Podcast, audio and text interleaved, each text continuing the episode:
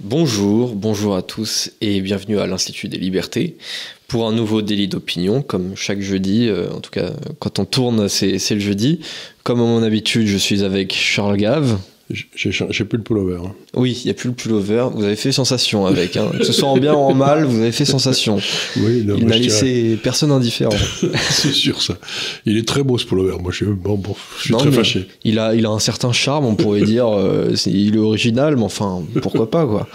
Euh, bon, alors cette semaine, c'est un petit peu comme la semaine dernière. On n'a quand même pas grand-chose à se mettre sous la dent de très intéressant au niveau. Ce qui ne va pas nous empêcher de parler quand même. Ce qui ne va pas nous empêcher de parler. Alors, on peut parler des heures sur euh, sur, n'importe quoi. C'est dommage que vous soyez pas plus connaisseur en foot parce que là on pourrait y passer deux heures aussi. Oui, non, mais, euh, on, on, reverra ça au moment de la Coupe du Monde de rugby dans un an en France. Là, j'aurais plein de choses à dire. Voilà, peut-être, ouais, je m'y intéresserai en plus davantage, donc euh, ce, sera intéressant. On pourra faire, on pourra faire une émission, une émission spéciale rugby, tiens, en France. voilà, ça sera important. Ça. Ce sera intéressant. Donc les, gens mettront la télé et puis ensuite, hop, ils basculeront sur sur YouTube pour regarder. Aviser. Voilà.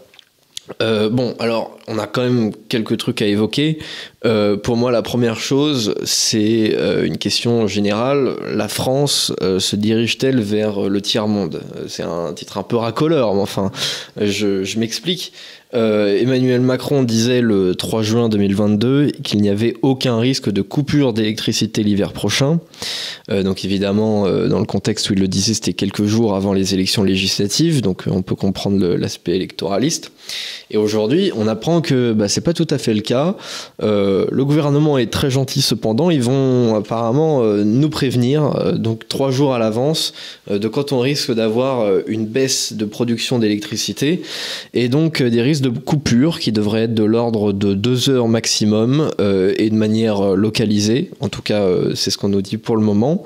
donc concrètement, ça affectera aussi quand même les lignes téléphoniques et donc, par exemple, les appels d'urgence.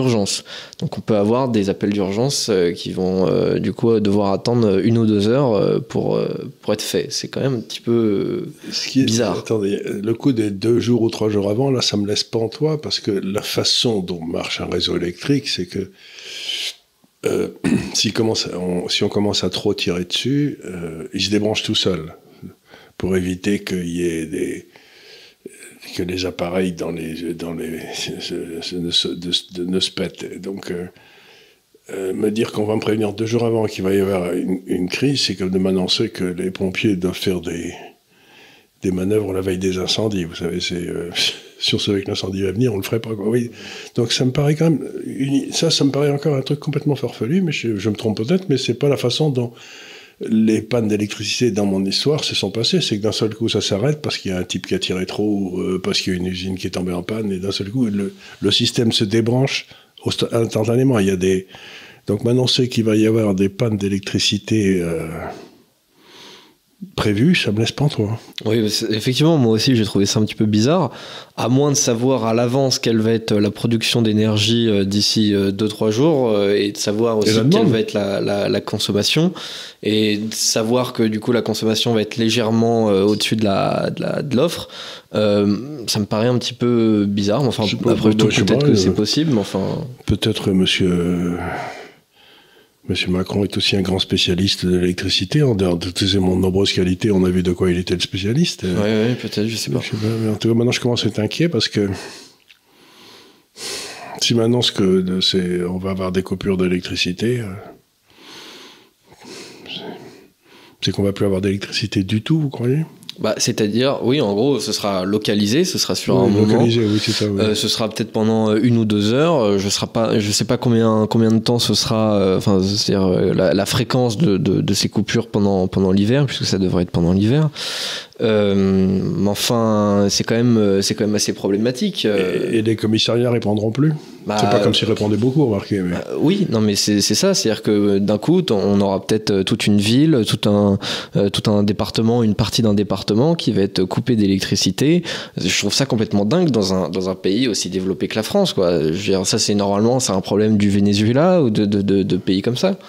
Mais comme je n'ai cessé de l'expliquer ici, si on continue cette politique, on va tout droit vers l'Argentine. Donc, euh, donc oui, la réponse à votre question, c'est faut pas oublier que l'Argentine était le premier ou le deuxième niveau de vie du monde en 45. Maintenant, c'est un pays où où tout le monde meurt de faim et où ils ont une dette pas possible, qu'ils réussissent pas à rembourser, ils sautent tous les deux ans. Enfin, je veux dire, Ouais, c'est une, inflation euh, de, une inflation dingue de- aussi, de- ouais. donc oui, c'est pas, Une inflation à trois chiffres. c'est c'est quand même éton- c'est quand même pas très surprenant. Si vous suivez une politique imbécile, vous avez des résultats désastreux, non? Je vois pas ce qu'il y a. Je vois pas pourquoi ça devrait être différent de nous. Ah non, mais bien sûr, je, je, je, ça, je suis complètement d'accord. On a encore 20 réacteurs qui sont, qui sont à l'arrêt.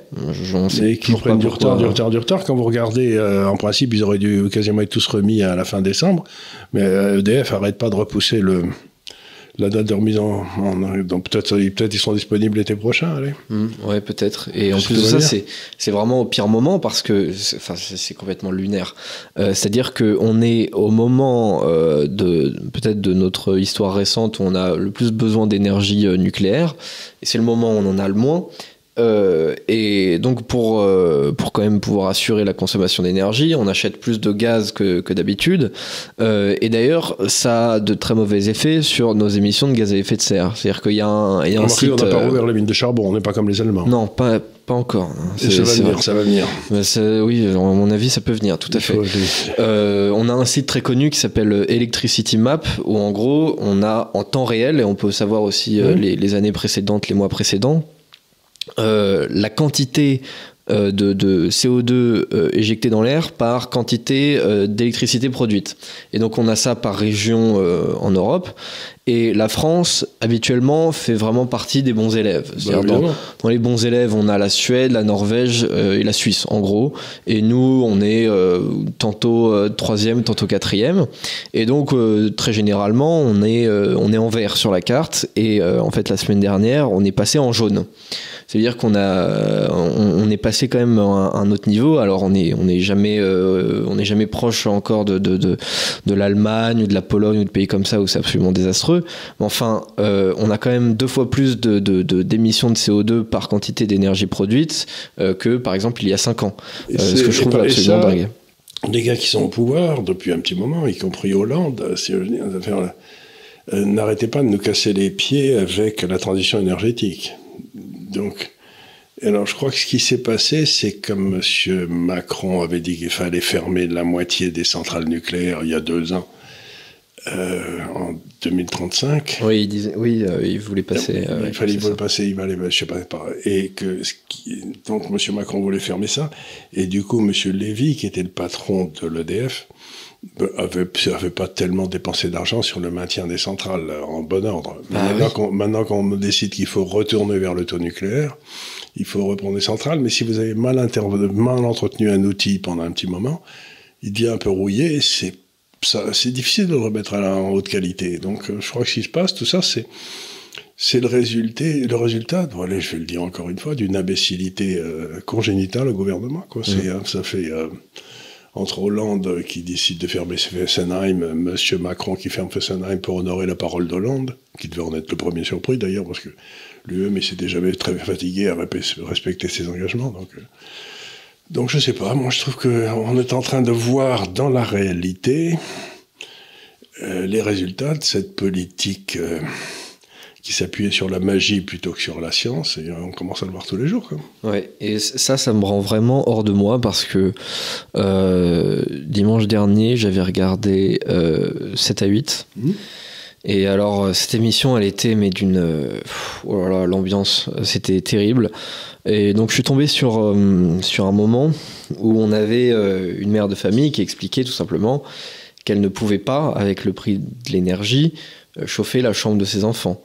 Euh, on avait euh, un homme euh, qui dépensait plus d'argent dans l'alimentation de sa voiture que dans sa propre alimentation. Enfin, c'est des trucs comme ça, com- complètement lunaires. Et ce qui me, ce qui me révolte, c'est que nous avons des idéologues ou des calculateurs politiques qui prennent ce genre de décision dans des petits bureaux bien chauffés, où eux ils disent oh là là, je fais mon petit geste pour la planète, pour le climat, c'est trop bien. Et puis ensuite, en fait, on a des familles qui concrètement euh, en souffrent. C'est extrêmement concret. C'est pas normal en France, euh, dans un pays aussi développé que le nôtre, avec la technologie dont on dispose, de pas pouvoir chauffer la chambre de ses enfants. C'est complètement révoltant. Oui, je sais bien, mais ça, c'est, euh, c'est le résultat de, d'avoir laissé trop de décisions prises par des gens et non pas par euh, si j'ose dire, le marché. Vous savez, on m'explique tout le temps que le marché est injuste. mais le marché, si on l'avait laissé foutu la paix, il aurait bâti des centrales nucléaires tranquillement. Hein. Oui. Oui, bah complètement. C'est la meilleure rentabilité, euh, je veux dire, euh, économique, c'est la meilleure rentabilité écologique. Euh, enfin, je veux dire, je, ne comprends pas pourquoi on n'est pas pilotable. C'est la plus pilotable. effectivement, avec le, par exemple, le solaire, c'est hyper dur à entretenir. ils ont fait ça en Chine, par exemple, de, il y a quelques années. Ils ont quand même tenter le, solaire. Donc on a des, vallées entières, euh, parfois dans les montagnes, qui sont recouvertes de, panneaux solaires. Euh, alors c'est difficile d'accès, donc quand on a des problèmes techniques, c'est hyper difficile de faire venir des techniciens. Euh, on a de la poussière qui s'installe, de, la neige ou du sable ou du machin. Enfin bref, donc en, quelques années, ils deviennent complètement inutilisables. C'est c'est-à-dire ce que vous dites est un truc intéressant, c'est que aussi bien les les moulins les, les moulins à vent que les miroir magique, ce n'est pas renouvelable. C'est-à-dire le soleil et le vent sont renouvelables, mais les instruments qu'on a collés, c'est pas renouvelable du tout. donc, et ces, ces instruments pour les bâtir, c'est beaucoup moins efficace que si on avait fait de l'énergie fossile. Mhm. Donc il y a quand même un mensonge extraordinaire. On dit on va vous faire une énergie renouvelable, mais pour ça on bâtit des trucs qui utilisent plus d'énergie que l'énergie fossile qu'on aurait utilisé si on ne les avait pas bâtis. Donc il y a quand même une espèce de mensonge d'État là qui est extraordinaire.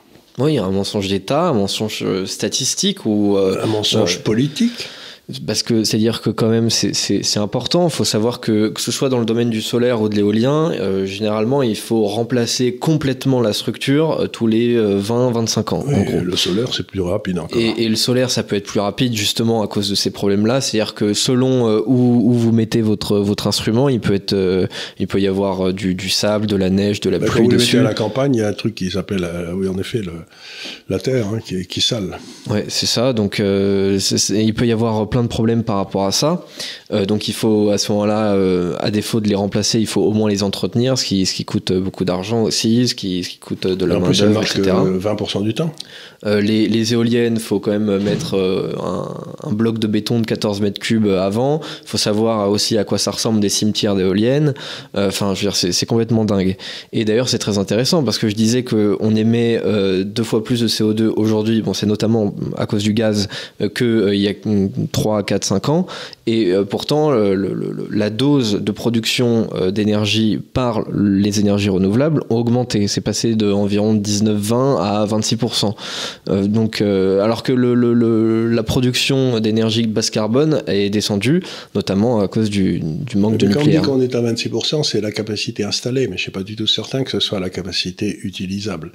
Parce que, en principe, si vous voulez, ils vous disent on met tant de mégawatts ou j'en sais rien, et il y en a à peu près que le quart qui est disponible dans réel parce qu'il n'y a pas de vent, il n'y a pas de soleil ou je sais pas quoi. Donc, si les. Euh, donc, c'est vraiment si, par exemple, il n'y a pas eu de vent en Europe depuis une semaine ou quelque chose comme ça, et ça fait beaucoup baisser les. Euh, les, euh, donc, là encore, il y a aussi un mensonge. On me dit on a installé. par exemple, Fessenheim, quand on l'a fermé, ça correspondait en, en utile à peu près à la moitié des éoliennes qui existaient en France. C'est pour vous dire des désastres que les éoliennes sont. Parce que Fessenheim, ça, personne, c'était sur l'or là-bas, personne ne savait ce que c'était, qu'il y en avait une même. C'était, hein. Enfin bref. Donc, si vous voulez, bon, c'est un, c'est un, on revient toujours à ce qu'on dit, c'est le résultat de ce que j'appelle la, politique sans alternative, c'est-à-dire qu'on n'a pas le choix, donc on est obligé de le faire. Mais moi, je suis en train de lire le bouquin de cet Américain qui a été euh, qui a travaillé dans l'administration Obama, qui est un professeur de physique nucléaire et tout, qui quand même tout. Il est tout à fait remarquable ce bouquin. Et il vous montre des choses qui sont tout à fait stupéfiantes. C'est-à-dire que par exemple, on vous dit que la température moyenne monte. Bon, Très bien, la température moyenne monte. Mais en fait, vous savez pourquoi elle monte? C'est parce que les températures les plus basses sont montées. Il n'y a pas plus de canicule. C'est-à-dire que c'est simplement qu'il fait plus moins 40.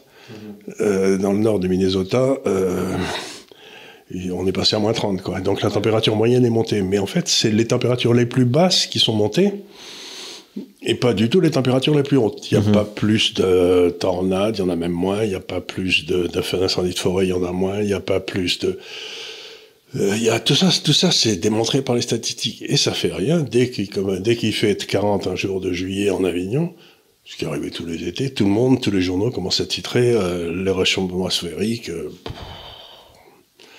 Et il est vrai que les températures montent, mais c'est parce que, pour ça que par exemple les vignes arrivent beaucoup plus tôt à échéance, c'est parce qu'il fait moins froid la nuit. Personne ne sait pourquoi. D'accord, oui. Oui, puis, enfin, en plus, c'est plutôt une bonne nouvelle qu'on se caille pas la nuit. Alors, j'ai pas encore lu son livre, j'aimerais bien le lire, mais euh, de, de, ce que j'ai compris aussi, il estime que euh, le réchauffement euh, climatique, même, si c'est une réalité statistique, ça ne veut pas dire que les causes sont nécessairement. D'abord, les causes sont pas celles qu'on dit, il, il peut, c'est peut-être le cas, mais il dit en plus, compte tenu du fait qu'on va monter de 1,5 ou 2 degrés en, en 50 ans ou en 100 ans, par exemple, la mer monte de 2 mm par an depuis 10 000 ans. Bon, 2 mm par an, bon, ça veut dire que dans un siècle, ça fera quoi, 20 cm ben, C'est tout à fait inférieur à la moindre des marées, quoi. Mhm. Donc on va pas s'énerver. on va pas changer la... Parce qu'il y a un truc, une marée qui montera de 2 m 20 à la place de monter de 2 m 40 ou j'en sais rien. Vous voyez, donc, il y a une... donc, ce qui est extraordinaire, c'est qu'il montre dans ce livre, c'est à quel point, également dans les scientifiques, il y a des gens qui ont systématiquement faussé leurs résultats. Vous savez, quand vous faites des graphiques, par exemple, hein, un truc assez simple, vous faites votre graphique et vous vous montrez qu'il y a une tendance haussière. Donc, vous regardez la température aux États-Unis, il y a une tendance baissière, par exemple, qui dure une, dizaine d'années, 15 ans, au moment de la Seconde Guerre mondiale, ça a baissé. Et puis, à partir de là, on a dû faire un plus bas vers les années 50, et puis ça remonte depuis, quoi. Ben, vous commencez mhm. votre graphique en 50 au moment où ça remonte. Mais si vous prenez sur 100 ans, on a baissé, on est remonté, on se retrouve au même niveau.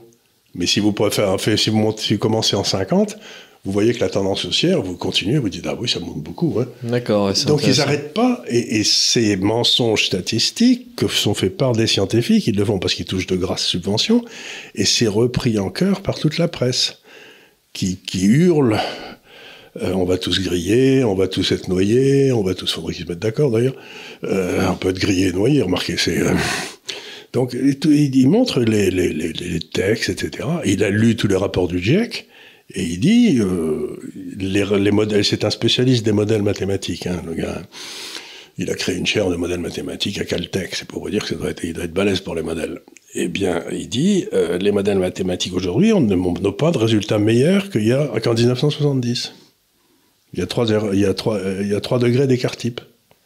C'est-à-dire que c'est du n'importe quoi, puisqu'on annonce qu'on va monter jusqu'à 3, degrés de plus. Mhm. Mais euh, statistiquement, ça ne veut rien dire. Donc c'est quand même étonnant de voir un grand scientifique de gauche, etc., vous expliquer que tout ça, c'est du début à la fin, ça me rappelle un peu le Covid, si vous voulez. Mhm. Où on nous expliquait qu'on allait être, si vous n'étiez pas vacciné, vous alliez contaminer tout le monde, vous alliez mourir.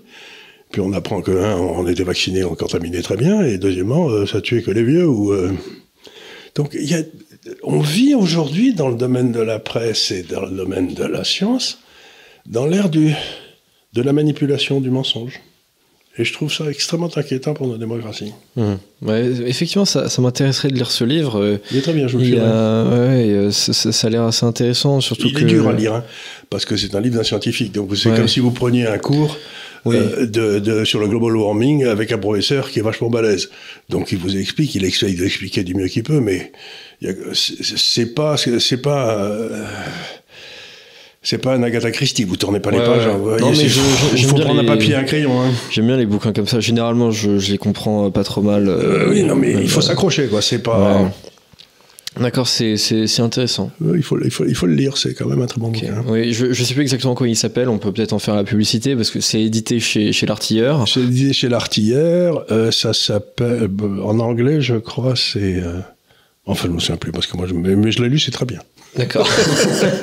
je pense que les gens peuvent. Faudra peut-être mettre un ajout d'ajouter sur la la, mettra la, la, photocopie du titre. Il faudra penser dans, dans la description. Euh, voilà. Donc euh, voilà pour pour ce qui est euh, le volet un petit peu énergétique sur sur le coup de gueule de nos de nos décisions depuis 20 ans, 25 ans. on peut peut-être. on peut dire que toutes les décisions ont été mauvaises. Oui, oui. oui. C'est-à-dire que c'est extraordinaire, c'est toutes les décisions prises par ces administrations en France depuis Jospin à peu près et Chirac ont toujours été dans le mauvais sens. Oui. Et c'est dans le sens de la magie et pas de la science. Et c'est génial parce que euh, ceux, qui, ceux, qui, sont présidents, euh, ceux qui sont présents aujourd'hui au gouvernement nous disent euh, toutes ces décisions de un c'était pas notre faute et de deux c'est très bien. Oui, c'est Donc, on a par exemple la fermeture de Fessenheim, c'est euh, sous Elisabeth Borne quand elle Oui. était ministre de la C'est elle qui Transition. avait été et- chargée et- et voilà. Et euh, et, euh, il y a encore son tweet de l'époque où elle dit qu'elle est très contente. Et aujourd'hui, ils nous disent oh là ce qui est extraordinaire avec notre faute. Elisabeth Borne, quand même, c'est qu'elle elle a fait Polytechnique. Donc on peut penser qu'elle a été formée à ce qu'elle ait l'esprit scientifique ou mathématique. et Ah tout. oui, oui. Eh ben rien du tout. Elle, elle, à chaque fois qu'elle ouvre la bouche sur ce sujet-là, elle dit que des bêtises. Or, il y a que deux possibilités. Ou elle sait que c'est une bêtise, et, et, euh, c'est monstrueux de, de- De le faire ou elle ne le sait pas, et c'est très inquiétant pour son niveau intellectuel. Oui, effectivement. Et à ce moment-là, on peut se demander si. Qu'est-ce fout là euh, Alors, comment elle est arrivée à Polytechnique ou si alors elle était très intelligente avant et puis on lui a pourri le cerveau, euh, je ne sais pas à quel moment de son parcours. euh, Oui, enfin bref. ou- Oui, alors oui, je sais pas. C'est euh, un questionnement euh, général. Vous pouvez donner votre réponse en commentaire. Euh, sujet suivant, on va parler un petit peu de l'inflation avec notamment un modèle comparatif. J'ai vu que euh, en Belgique, euh, beaucoup de salaires étaient euh, indexés sur l'inflation Euh, et on a notamment euh, 500 000 employés là qui vont être augmentés, donc de plus de 10% euh, de, de, de Alors, leur 500 000 salaire. employés, quoi C'est des employés du secteur public? Non, du secteur privé Du secteur privé euh, et donc euh, en gros alors après ça je sais pas euh, si c'est si autant en net parce qu'en Belgique on est plus imposé en fait sur les, les, derniers revenus. Donc si c'est plus 10% ou 11% en brut ça risque d'être plutôt de l'ordre de 5-6% en net. Mais je voudrais vous demander si on pourrait demander aux, aux employeurs en France de faire la même chose d'augmenter leurs leurs salariés. Et euh, si c'est faisable, euh, si c'est fait, est-ce qu'il n'y a pas un risque derrière de surinflation où donc les gens vont commencer, surtout, vont euh, continuer il y a à, sur- oui. Bah, à bien sûr, euh, on peut monter sur l'échelle mobile et à ce moment-là, elle continue à tourner, on monte, on monte. Mais il faut pas oublier que euh, bon, les, les salariés du secteur public, euh, ils sont branchés sur le budget de l'État, donc euh, ils, eux, ils risquent pas de leur Mhm. arriver. Mais euh, la capacité de payer des salaires par une entreprise, ça dépend de sa rentabilité Bah oui. si quand il n'y a plus d'argent, ils, ils font quelque chose qui s'appelle ils déposent le bilan. Et l'entreprise disparaît. Donc, moi, ce qui me fait un petit peu peur dans tout ça, c'est que les gens vont, demander des augmentations dans le secteur, dans le secteur public, ou bien sûr, ils vont être, euh, ils feront, ils feront grève au moment où il faut à la SNCF ou à la CGT ou j'en sais rien, et on leur donnera leurs augmentations parce que.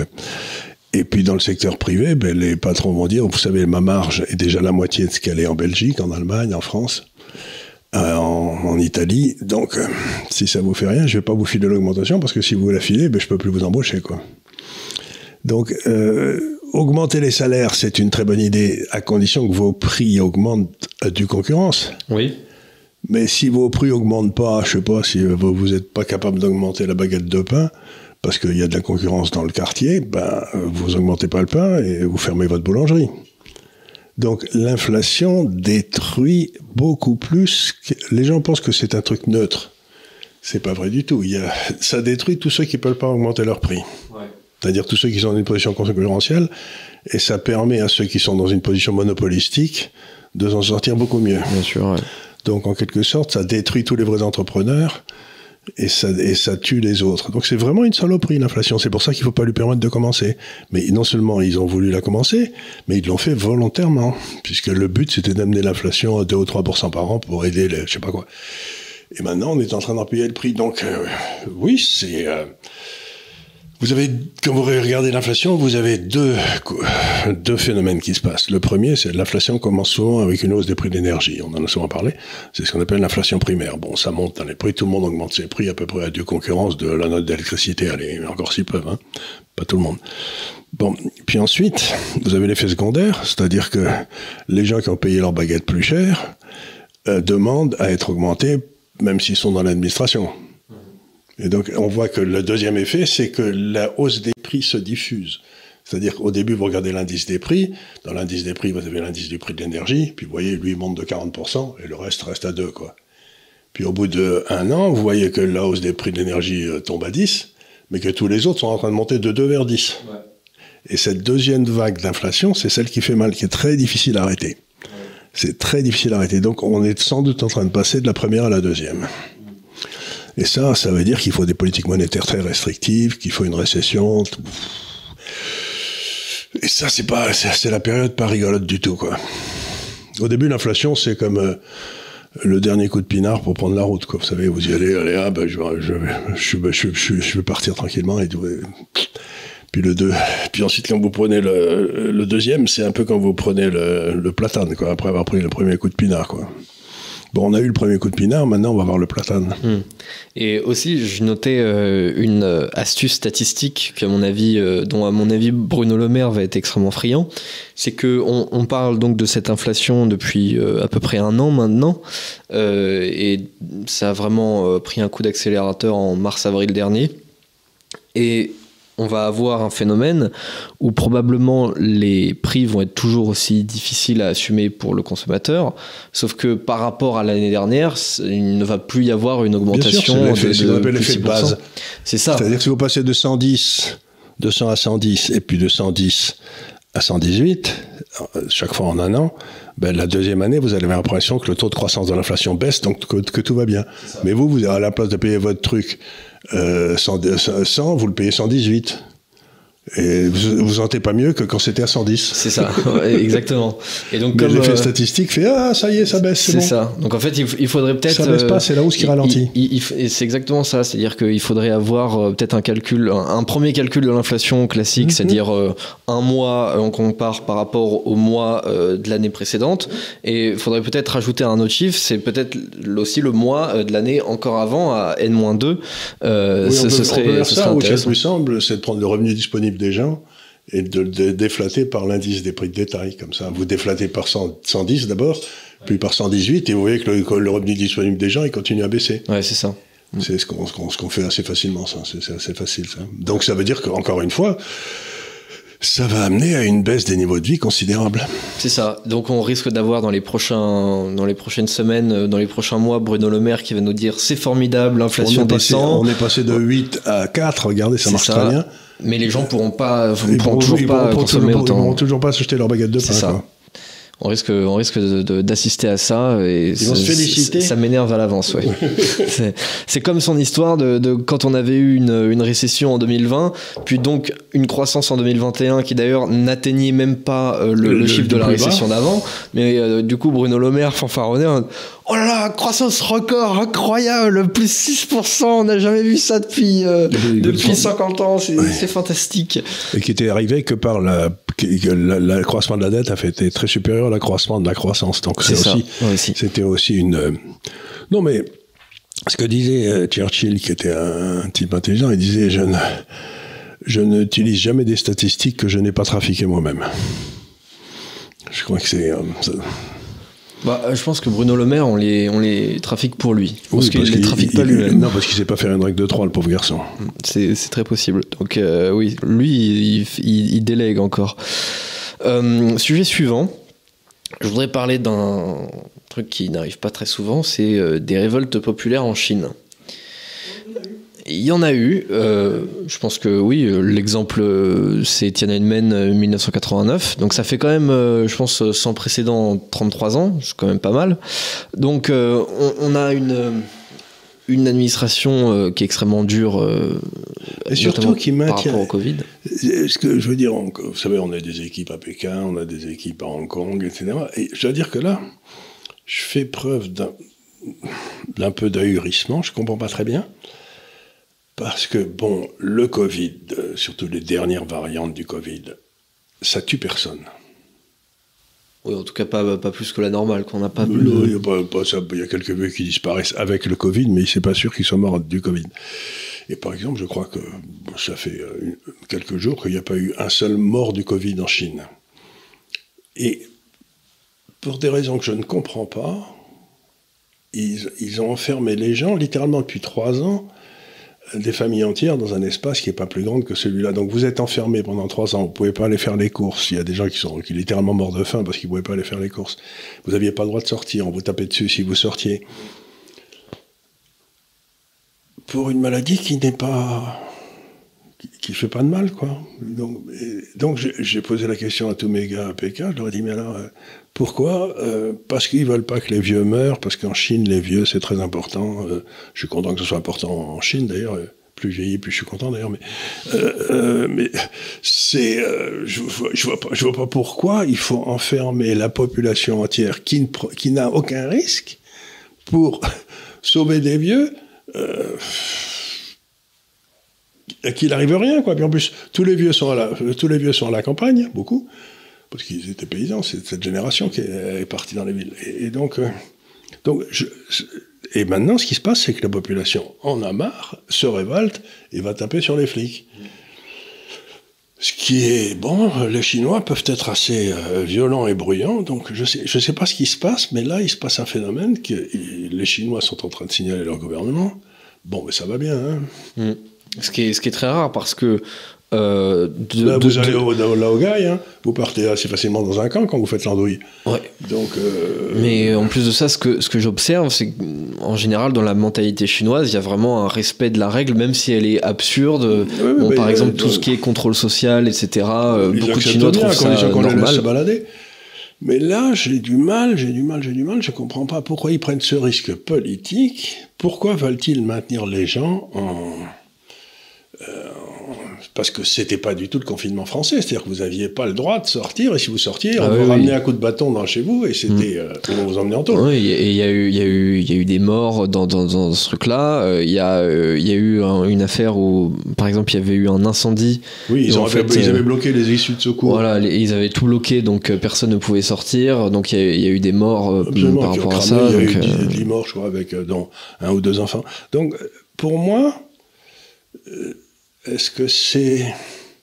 Ça me rappelle un petit, un petit peu euh, l'imbécilité de Macron sur les travailleurs des hôpitaux. Vous savez, euh, on est le seul pays au monde qui n'a pas réintégré les gars qui avaient refusé de se faire vacciner. Et euh, Macron avait dit, je cherche à emmerder les gars qui ne se font pas vacciner. Bon. Et donc, cet homme est peut-être tellement vaniteux qu'il refuse de considérer qu'il a fait une erreur et que dans le fond, il faut la réintégrer. Et peut-être les Chinois sont arrivés dans un système tellement autoritaire qu'ils réussissent même plus à admettre qu'ils ont eu tort. Euh. À admettre qu'ils ont eu tort et à dire bon ben les gars maintenant on sort et puis on, on prend à zéro quoi. Alors mais cette espèce de de façon que les gouvernements ont de de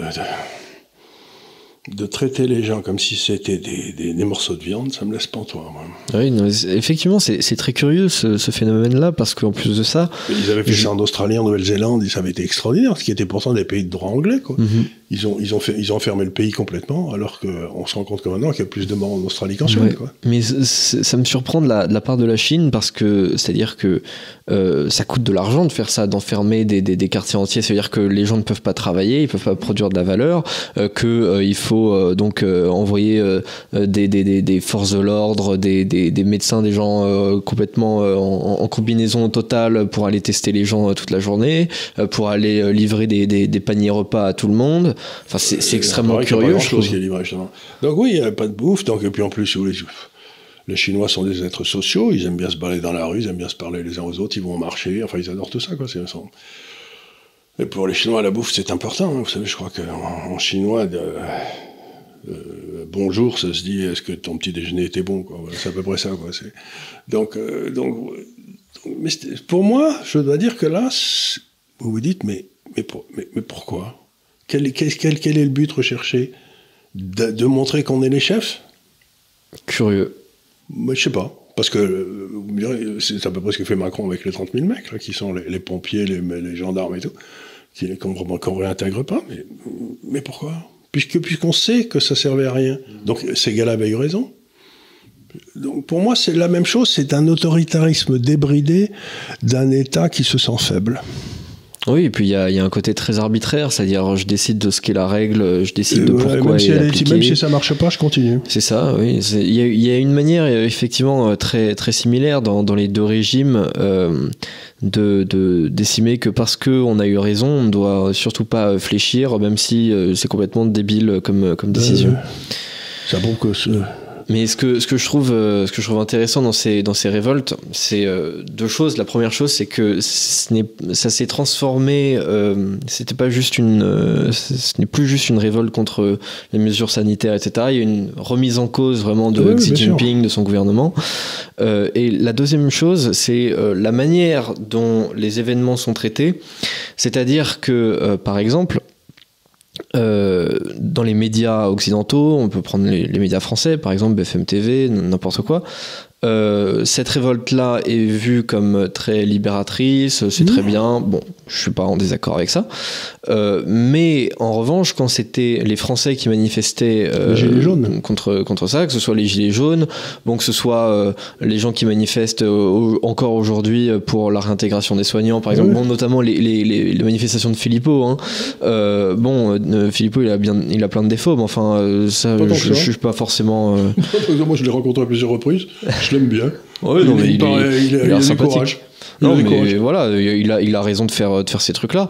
Euh, et là, en revanche, les, les mêmes médias ne traitent pas du tout ces manifestations-là c'est de la même manière. Là, c'est pas nous, du nous tout libérateur. censés être un pouvoir démocratique, alors qu'ils sont censés ne pas l'être. Euh, démocratique, my foot, comme on dit en anglais, mais euh, donc ça veut dire qu'une fois de plus, on considère que euh, les manifestants chez nous ont tort puisqu'ils manifestent contre un, un pouvoir compétent, alors qu'en en Chine, ils ont, ils, ont, ils, ont, ils ont raison parce qu'ils manifestent contre un pouvoir incompétent. Ouais, c'est ça, Bon, ouais. ben, je suis pas sûr que ce soit le cas, mais enfin. Oui, pour moi, on, en fait, euh, effectivement, oui, il y a, il y a une volonté de dire, bon, dans un cas c'est démocratique, dans un cas c'est pas, c'est pas démocratique, donc il y a une révolte qui est légitime, l'autre pas. Euh, mais enfin, moi, je crois que les deux, les deux se révoltent pour la même manière, c'est-à-dire que euh, ils d'un côté-. D'un côté, il y a des, des décisions arbitraires qui, qui, qui ne servent à rien. De l'autre côté, il y a des décisions arbitraires qui ne servent à rien. On va dans les deux cas, on sort dans la rue, quoi. Et, Ben, c'est pour ça que le droit de manifester est un droit constitutionnel, mais qui n'a pas été respecté avec beaucoup de sérieux pendant la période des Gilets jaunes, où on leur a tapé dessus avec beaucoup, beaucoup de beaucoup d'abandon, et des yeux crevés et tout, donc euh, des, mains arrachées, euh, je sais pas moi. Il y a, je trouve qu'il est, on voit quand même beaucoup euh, de ces gouvernements chez nous qui nous expliquent que les autres là-bas c'est très mal et que mais eux ils sont ils sont très bien et donc euh, manifester c'est une mauvaise idée. Mais euh, je vais dire un truc qui me paraît essentiel dans une démocratie. euh, manifester est un droit, comme je l'ai déjà dit, constitutionnel, et même si ceux qui manifestent ont tort, ils ont le droit de manifester. C'est comme pour la liberté de parole. Vous- ce- celui qui peut, même celui qui dit que des bêtises a le droit d'ouvrir sa gueule. C'est-à-dire que ce sont des droits, comment dire, euh, on ne peut pas les limiter. Ce sont des droits absolus, la liberté de parole, la liberté de manifester, ce sont des droits auxquels le gouvernement ne peut pas s'opposer. Mais ça fait rien, il s'y oppose. En France, on n'a qu'à voir celui qui ouvre sa gueule, comment il est traité, celui qui manifeste, comment il est traité. Donc, qu'on ne vienne pas me dire qu'on est un pays démocratique. Hmm. Non, mais bien sûr, il y a, une dérive assez générale. Je ne sais pas si on, pourra peut-être traiter euh, ce sujet un jour euh, de manière globale, mais je pense que dans les démocraties occidentales, qui sont peut-être du coup de moins en moins des, démocraties, euh, il y a une ressemblance. Parfois, on, on tend vers certains régimes que justement nos élites ne font que critiquer, euh, que ce soit le régime poutinien, que ce soit le régime chinois, même si le régime chinois euh, a, a moins mauvaise presse que, que le régime poutinien, euh, étrangement, alors qu'il est peut-être encore plus dur. Mais effectivement, je, je, je vois ça, que ce soit même une volonté aux États-Unis de, de limiter aujourd'hui, par exemple, les, les, les premiers amendements, comme, comme jamais dans l'histoire des États-Unis. C'est- possible. Le, le premier amendement est. On peut pas le limiter. Mhm. Non, mais il y a, il y a cette Le- volonté le, de toucher au premier amendement. Le Congrès des. États-Unis ne fera pas de loi pour empêcher la liberté de parole. Point barre. Ouais. Et même si, ça, même si je vexe quelqu'un en disant une grosse bêtise, eh ben, la parole, c'est le- quand, quand on a des idées, quand on les exprime avec conviction, il est certain que dans la salle qui vous écoute ou dans l'assemblée qui vous écoute, il y a des gens que ça va vexer. Et cela fait une transition parfaite pour le sujet suivant. J'avais pas prévu de faire ça, mais enfin, on va quasiment ouvrir une rubrique euh, Elon Musk euh, Twitter dans, dans cette émission. C'est tellement bien parce que lui, c'est un homme justement qui euh, qui pour qui la liberté est un absolu. Exactement, euh, exactement. Pas relatif. Il, y accorde énormément de, de, valeur. Euh, il, il, gouverne par sondage beaucoup sur Twitter. C'est assez intéressant parce que en dernière instance, toute décision lui revient sur euh, des suppressions de comptes, sur des réhabilitations de comptes notamment, euh, que ce soit celui de, Donald Trump ou de, de, plein d'autres personnes. Euh, à la fin, c'est lui qui prend la décision. Et en fait, comme il recourt à des sondages, on a plein d'articles de presse qui disent Regardez, Elon Musk dirige Twitter de manière totalement arbitraire en faisant des sondages, c'est n'importe quoi. Mais je me dis, mais de toute façon, c'est une entreprise privée. Donc à la fin des fins, euh, la décision, elle est prise par un groupe de personnes. Auparavant, on pouvait avoir des, des personnes toutes seules ou, des groupes de qui n'étaient pas actionnaires, qui n'avaient aucune légitimité, qui n'avaient aucune légitimité et qui étaient peut-être 1, 2, 3, 4 ou 5. Et aujourd'hui, euh, alors c'est peut-être arbitraire aussi, mais enfin c'est arbitraire sur des millions de personnes. Donc et encore revenons à l'essentiel du capitalisme, et surtout dans ce genre d'endroit, si les gens ne sont pas contents de ce que fait Twitter, eh ben ils s'en servent plus. Et, ce brave euh, ben, perdra, tout son argent. Mais c'est très intéressant justement parce que euh, il a de moins en moins de monde, il a de plus en plus de gens qui passent. Ils ne veulent pas raisonner comme ça. Ils raisonnaient comme ça en 2020, lorsque il y avait vraiment euh, donc il y avait ce donc le compte de Donald Trump qui était supprimé. Il y avait plein d'autres comptes conservateurs qui étaient supprimés à ce moment-là. C'était probablement la période de censure la plus grosse de l'histoire de, de Twitter et des réseaux sociaux en général. Et à ce moment-là, donc les conservateurs gueulaient, euh, c'est pas normal, machin, on est censuré, et euh, là, que nous disaient les petits gauchistes Ils nous disaient Mais c'est une entreprise privée, elle fait ce qu'elle veut, de toute façon, vous n'avez qu'à à, créer votre propre Twitter.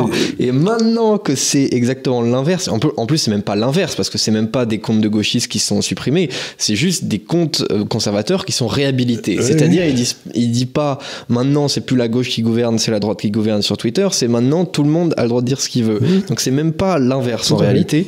Et là, ils sont quand même pas contents, et euh, là, ils veulent pas dire ils sont pas contents parce qu'on empêche les gens, les conservateurs, euh, on n'empêche plus les conservateurs de s'exprimer, ce qui était quand même leur but numéro un. C'est ça. Et donc ils sont, euh, mais c'est là où me fait rigoler, même parce qu'il a une capacité à, à prendre des gens à contre-pied, et comme il a c'est-à-dire que c'est les, il y en avait un autre aussi, mais c'est le, c'est quand même le premier qui a ces sommes d'argent absolument gigantesques créées par le monde moderne et qui l'utilise pour la liberté d'expression et non pas pour forcer les autres à la fermer.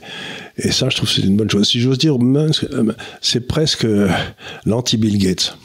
Ouais, oui, c'est, le négatif de Bill Gates. Ouais, même l'anti-Zuckerberg. L'anti-Zuckerberg, l'anti-Bill Gates, l'anti-Soros. Il dit, moi, euh, j'ai pas d'idée ce qu'il faut, j'ai pas d'idée arrêtée sur ce que les gens doivent dire, mais en tout cas, j'ai une idée assez arrêtée sur le fait qu'ils doivent pouvoir le dire. Quoi, Parce que les autres, ils avaient une idée très arrêtée de ce qu'on devait dire. Effectivement. Et si on ne disait pas, ben, on était sorti par la porte de service. Quoi. Tout à fait. Et c'est très intéressant. La semaine dernière. Génial, vous voulez dire, ça fait tellement de bien. Ah, c'est sûr, c'est Parce que moi, en tant que libéral, si vous voulez, je ne, je ne demanderai jamais à ce qu'on empêche les. Euh, mais j'y pense même pas d'ailleurs, à ce qu'on empêche les, les, les, gens qui ne partagent pas mes, mes idées de les exprimer mais j'étais quand même un petit peu fâché que je puisse pas, je puisse pas exprimer mes propres idées librement. J'ai même été obligé de créer euh, cet institut de liberté avec Emmanuel pour qu'on puisse s'exprimer, dire nos bêtises. Non, mais je veux dire, c'était le point où on était arrivé. Et ça, il faut, il faut laisser ça à la technologie, c'est qu'on on a pu le faire. Oui, tout à fait. Et donc la semaine dernière, on parlait du fait que euh, il avait trouvé dans, des placards de Twitter des, des, collections de t-shirts avec écrit Stay Woke euh, dessus, ce qui veut dire euh, quand même beaucoup. Restez crétin. Donc restez, restez crétin, restez, restez éveillé dans, en traduction littérale. et aujourd'hui, il dit que il a trouvé des, fichiers euh, des fichiers qui attestent que, en gros, euh, il y avait une volonté euh, dans, sur Twitter, des, directives qui venaient de n'importe C'est très intéressant parce que d'après ce que j'ai compris, vous savez que le gouvernement n'a pas droit, le gouvernement des États-Unis n'a pas le droit de pratiquer la censure. Oui. Mais alors, ce qui s'était passé, on ça va, on les documents qui sortent, justement, de Facebook, de Twitter, etc. Les gouvernements des États-Unis donnaient un coup de fil aux gens qui dirigeaient les sociétés et leur disait j'aimerais bien que, euh, mais aucune trace, hein, mais j'aimerais bien que vous empêchiez M. Trump de parler, quoi. Mm. Ça m'arrangerait. Et donc à ce moment-là, la censure venait du secteur privé, ce qui n'était plus une censure. Et donc c'était une façon qu'avait trouvé le gouvernement, en étant très copain avec ces gars-là, de censurer tous les ennemis du gouvernement sans le demander, sans qu'ils y soient pour rien. C'est-à-dire que la Cour suprême ne pouvait rien dire, etc. Mais si on trouve des documents prouvant que le gouvernement a demandé à ce que ça se passe, que le Parti démocrate a demandé à ce que ça se passe, là, ils vont être mal. Hein. Effectivement, et c'est ce qu'il dit euh, avoir trouvé, alors que ce soit en lien avec euh, directement ou indirectement avec le Parti démocrate. Euh, en tout cas, il y a une volonté, il y a eu une volonté au sein de Twitter d'interférer sur la liberté d'expression dans un sens gauchiste, mhm. euh, qu'il y a eu une volonté d'interférer dans les élections, notamment celle de 2020, euh, en, orientant, euh, en, mettant en avant certains articles de presse et pas d'autres, en empêchant certains, et en empêchant, de, par exemple, en disant que l'ordinateur le, du jeune Biden, et c'était un faux monté par les Russes, et donc en empêchant le New York Post, qui est le plus vieux journal américain, c'est celui qui est le New York Post, il doit dater de, Jefferson et Washington, quoi, il est vieux comme et donc en, lui en, enlevant son site. Euh, son site Twitter euh, au New York Post, si vous voulez, faire taire un, organisme de presse. Euh, surtout aussi important. Surtout aussi important et aussi ancien et aussi respectable. Enfin bref. Donc oui, si on pouvait trouver qu'il y avait eu quelques coups de fil donnés par les autorités démocrates pour empêcher le lecteur américain d'être informé de ce qui se passe, eh ben, ce serait intéressant. Oui, surtout qu'on en avait déjà parlé à l'époque, euh, on radote un peu, mais enfin, c'est vaut mieux se répéter.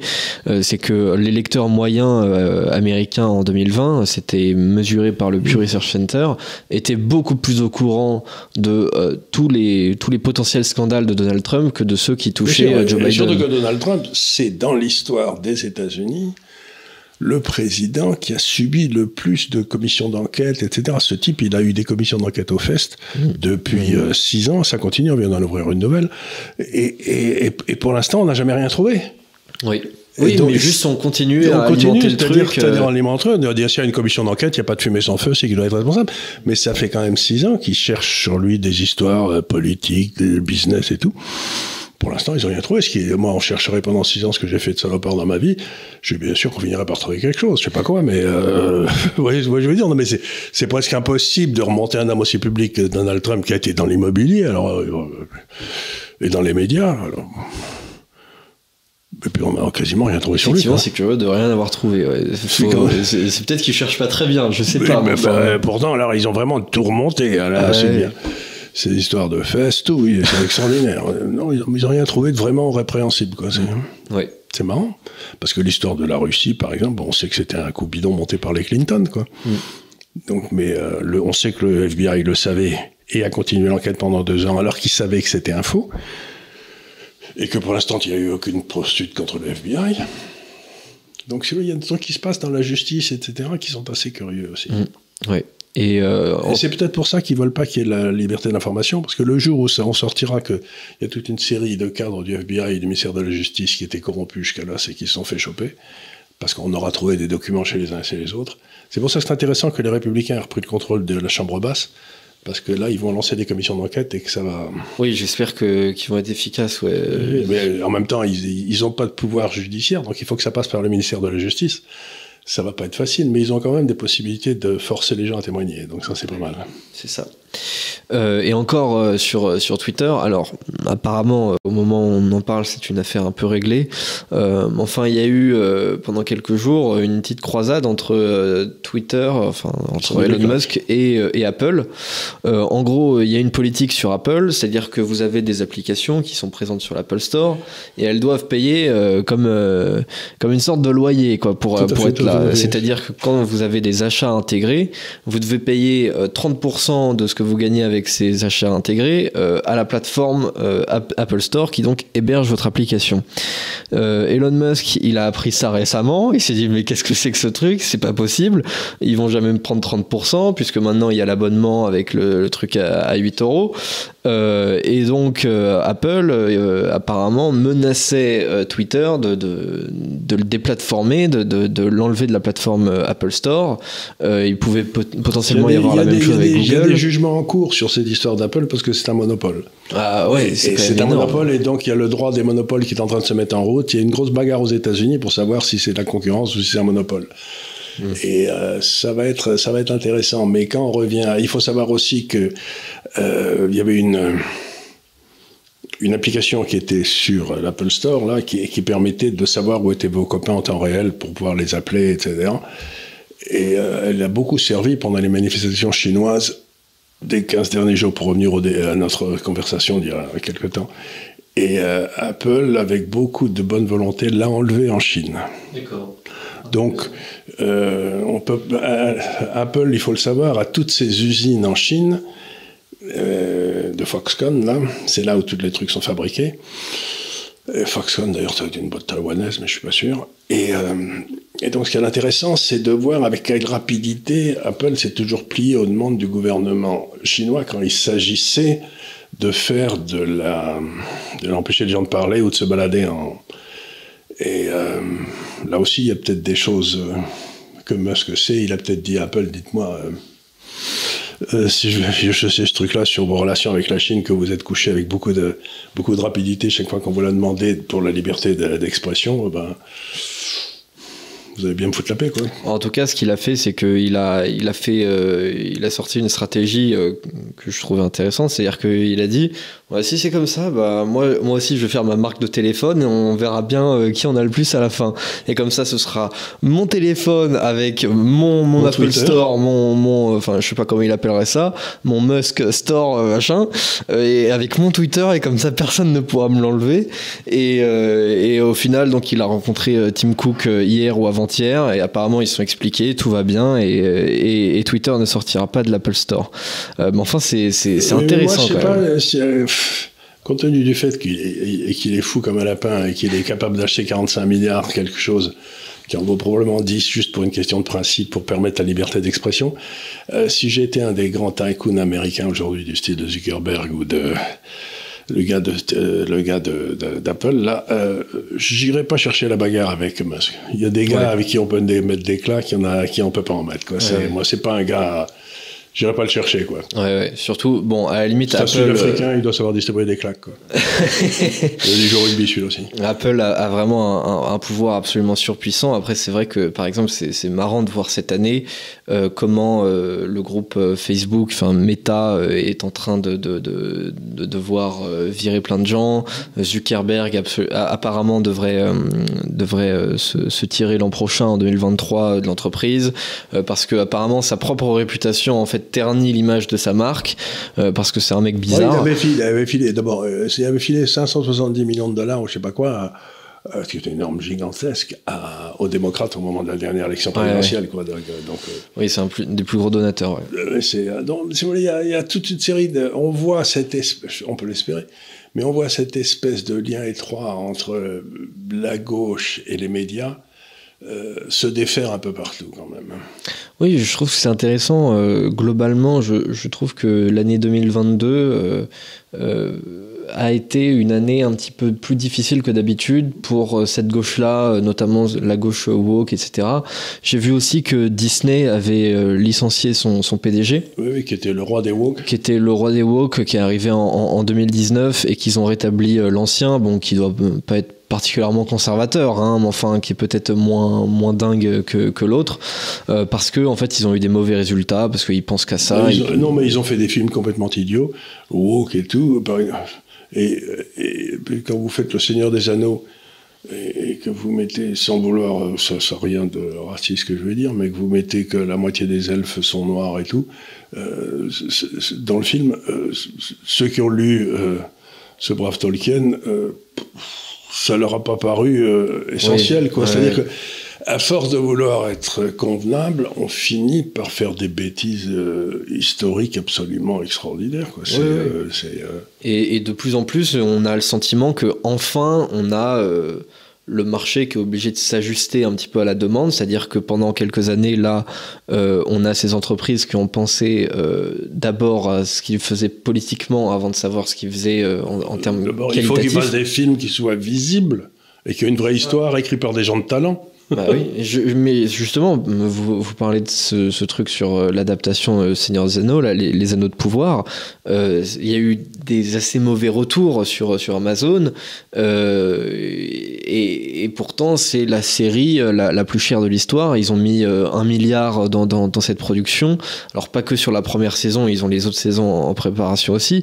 Mais enfin, c'est quand même la série la plus chère de l'histoire, et c'est sûr que ça la fout mal si derrière c'est mal noté. euh, Enfin bref. Ah si euh, on peut dire ce qu'on veut de Tolkien, dont le bouquin est là derrière d'ailleurs, parce que moi j'ai beaucoup lu que Tolkien, j'ai beaucoup aimé, mais euh, Tolkien c'était une espèce de de résumé ou de trans- transfiguration des, des grands mythes de l'Europe du Nord.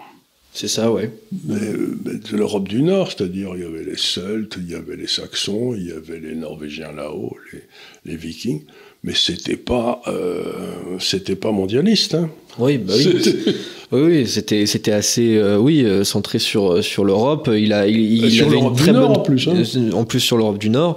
Il avait une très bonne connaissance de toutes ces mythologies là et il voulait euh, à partir de, de ces mythes là refaire un petit peu ces mythes à lui, sa mythologie anglaise en quelque il a sorte. bâti une saga incroyable. Quand je relis Le Seigneur des Anneaux, chaque fois, je, Titanesque. je me fais un souci pas possible pour le pauvre, pauvre Bilbo, j'en sais rien. je, je me dis, chaque fois, je me laisse prendre. hein. C'est Frodon dans, dans, dans Frodon, le Seigneur oui. des Anneaux et effectivement Bilbo dans, Bilbo dans le précédent, là. C'est lui qui a trouvé l'anneau, c'est Bilbo qui a trouvé l'anneau, oui. Enfin bref, on s'éloigne. Mais euh, pour ceux qui n'ont pas lu Le Seigneur des Anneaux, je vous dis, vous allez lire Le Seigneur des Anneaux tout de suite. Vous commencez à la page 100, parce que les 100 premières pages, ça n'a aucun intérêt. On aurait, on aurait, le type, il aurait voulu qu'on lise pas son, son livre, il aurait pas, il a 100 premières pages, il se passe rien, des trucs auxquels on comprend rien. Vous commencez à la centième, à la centième quand il commence, quand, bah, quand, quand Frodo commence à s'en aller avec l'anneau. C'est, euh, là, c'est là où ça devient intéressant. Mais les 100 premières pages, c'est vraiment pas la peine. hein. Je comprends même pas que quelqu'un ait dépassé les 100 premières pages. C'est-à-dire que je comprends pas pourquoi ce truc a eu tellement de succès. Il y a quelques gars qui étaient en prison qui ont continué à le lire, mais euh, c'était, euh, c'était, enfin bref. C'est mon, mon côté critique littéraire, ça. Mais euh, je sais même plus euh, où est-ce que où est-ce que j'en étais. Je, je, je voulais je voulais avoir une interrogation sur sur un truc, c'est que justement, euh, bon, même si cette menace de de- d'enlever Twitter de l'Apple Store euh, ne va probablement pas arriver à exécution, je me pose une question euh, plus plus globa- globale dans un dans un monde où, euh, surtout en Occident, euh, gauche et droite ont de plus en plus de mal à cohabiter, je me pose la question est-ce que au final, on va pas devoir réellement faire ça, faire euh, faire euh, une marque de téléphone euh, qui qui soit C'est le pas pire de tout. C'est ça contre, c'est ça contre qu'il faut Musk. pas faire un contre-système Musk se révolte contre ça. Il dit le pire qui peut arriver, c'est qu'à ce moment-là qu'on fasse un Twitter de gauche, un Twitter de droite, et les gens ne verront plus jamais une opinion qui soit pas la leur. Donc ils seront, ils, seront, ils se baigneront avec plaisir dans le, dans les idées de ceux qui pensent comme eux. Mais la base de la démocratie, c'est de discuter avec des gens qui sont pas d'accord avec vous. Dans ce que dit Musk, il a profondément raison. C'est qu'il faut que Twitter tout soit permis, que les gens se mettent sur la gueule avec beaucoup d'entrain, et que c'est par là qu'on fera des progrès. Et c'est pas en nous mettant dans des cases aseptisées. C'est le pire des solutions de mettre un Twitter de gauche et un Twitter de droite, c'est ce qu'il y a de pire. Mhm. Pour moi, c'est une abomination. Bah, espérons qu'on n'arrive pas jusque là. Mais en tout cas, Euh, on y allait avec les gens de Twitter et avec Musk, on est en train d'en sortir. Donc, Oui, euh, et justement, ça, ça posait un et problème. pour ça qu'il est attaqué par la gauche. Il y a eu plusieurs applications justement à partir de là euh, qui ont été créées pour essayer de contrer cet Ouais. effet-là. Euh, il y avait eu Parler à un moment donné, euh, il y a eu Getter ensuite, qui existe toujours d'ailleurs. Il y a euh, Trump qui, qui a Mais fait son, par là, je son crois qu'il a sauté parce qu'on lui a enlevé ses, ses serveurs. C'est ça. C'est Amazon donc- qui a décidé d'un seul coup, plus de serveurs, boum. C'est ça, donc en fait on se posait la question à chaque fois de jusqu'où il faut revenir pour pouvoir exister, c'est-à-dire que euh, ah bah vous avez pas Twitter, bah créez votre propre Twitter, sauf que si vous le faites en fait vous êtes dépendant des serveurs d'Amazon, donc euh, en fait Amazon peut décider de vous couper, même si vous avez ensuite vos serveurs indépendants, euh, vous n'avez plus l'application sur l'App Store par exemple, Oui, et on peut vous couper l'électricité. donc, donc, bah, bah, par exemple, c'était le cas aussi d'une application encore plus vieille, Gab, qui avait ses propres serveurs, qui était donc autonome. Bah, en fait, ils ont été supprimés de l'Apple Store, du Google Store, etc. Donc en fait, ils existaient toujours pas. Enfin, ils, ils sont disponibles que sur le site internet, ce qui est beaucoup moins sympathique que sur l'application. Donc à chaque fois, on se pose la question de, en fait, il faut pas juste faire l'application, il la faut avoir les tyrannie, c'est toujours la serveurs, même il faut avoir chose. le téléphone. Enfin, La tyrannie, c'est toujours la même chose. Je me souviens de Georges Marchais au moment où les communistes arrivaient au pouvoir en France. On lui avait dit est-ce qu'il y aura la liberté euh, d'imprimer des livres, etc. Tout le monde pourra imprimer. Il a dit bien sûr, la liberté d'imprimer à condition qu'il trouve du papier. Et comme euh, c'est-à-dire que ben, si, euh, je- comme par hasard, si Marchais Ouais. été responsable de la culture, ben, les, les, les gars qui n'étaient pas d'accord avec lui, ils, euh, le- ils auraient publié les bouquins, mais avec quel papier Puisqu'il n'y en avait pas ça, pour ouais. eux. Quoi, ça aurait été- Donc la question essentielle, c'est chaque fois qu'on veut euh, imposer la censure, la question c'est euh, on va vous couper le papier. Ouais. Aujourd'hui c'est les serveurs, avant c'était le papier, puis demain ça sera l'encre, ou j'en sais rien. Mais ils vont trouver des façons de couper le papier. C'est exactement ça, ouais. Donc euh, la, la question se pose est-ce que, est-ce qu'un jour la seule façon c'est pas, euh, qu'ils écrivent avec le même papier que nous, et sur les mêmes supports que nous. Comme ça, euh, que le meilleur gagne. Donc euh, Si- espérons. S'ils ont le monopole du papier et le monopole, ben, on est foutu. Espérons effectivement qu'il n'ait pas le monopole du papier, qu'on n'ait pas besoin de- de- d'avoir euh, nos propres arbres pour faire notre propre papier, pour faire nos- avec notre propre encre, Mais etc. dans un régime communiste, vous n'avez pas le droit. hein. ce, qui est, ce qui est très compliqué pour, euh, pour une maison d'édition, euh, c'est sûr. euh, Il faut faire une intégration verticale, oui, depuis le. c'est ça, il faut avoir tout de la base au- à la finition, Mhm. ça, ça va être compliqué après. Donc voilà, je voulais, Non, mais je voulais parler de tous ces sujets-là aujourd'hui. Euh, il y aura peut-être plus de sujets, euh, enfin des sujets peut-être plus brûlants euh, la semaine prochaine, je sais pas. Peut-être un petit retour sur le front ukrainien, des choses comme ça. Nous verrons. Nous en verrons. attendant. En attendant, En je remercie attendant, tout le monde pour ben euh, leur voilà. attention particulière. Euh, je les redirige comme d'habitude vers nos autres pages de, de réseaux sociaux. hein. Évidemment, bon, YouTube c'est le plus important, mais enfin, on est là aussi sur Twitter, on est là euh, sur euh, Instagram. Il y a le compte de Charles Gave sur Instagram, il y a le compte sur sur TikTok aussi où vous avez des performances incroyables. On, on tape le, le- le million de vues par moment, notamment la, la, la vidéo sur sur les véganes a fait a fait particulièrement sensation. Euh, ça a été assez assez exceptionnel. Euh, je précise que euh, ces émissions sont disponibles en podcast, pas sur Apple Podcast, mais sur, euh, pardon, sur euh, Deezer et sur Spotify. Euh, et je crois que c'est tout ce que j'avais à dire. Si peut-être la meilleure manière de nous soutenir, comme d'habitude, c'est de partager la vidéo, euh, de la partager surtout à vos copains qui ne nous connaissent pas. C'est la meilleure manière de nous faire connaître et de Aux gens que vous détestez vraiment, vous savez, dont vous pensez que je vais les énerver. Vous Voilà. l'envoyez. Vous êtes dans un groupe de discussion de gauche, glissez la discussion comme ça, la, la- la vidéo, vous mettez le lien, hop, vous dites rien, Vous- juste vous le glissez là, vous dites rien, vous regardez ce qui se passe après. Voilà, si vous détestez un gars, vous lui envoyez mes vidéos. C'est ça. Donc, encore un grand merci et je vous dis à très bientôt pour un nouveau délit d'opinion. Au revoir. Merci beaucoup.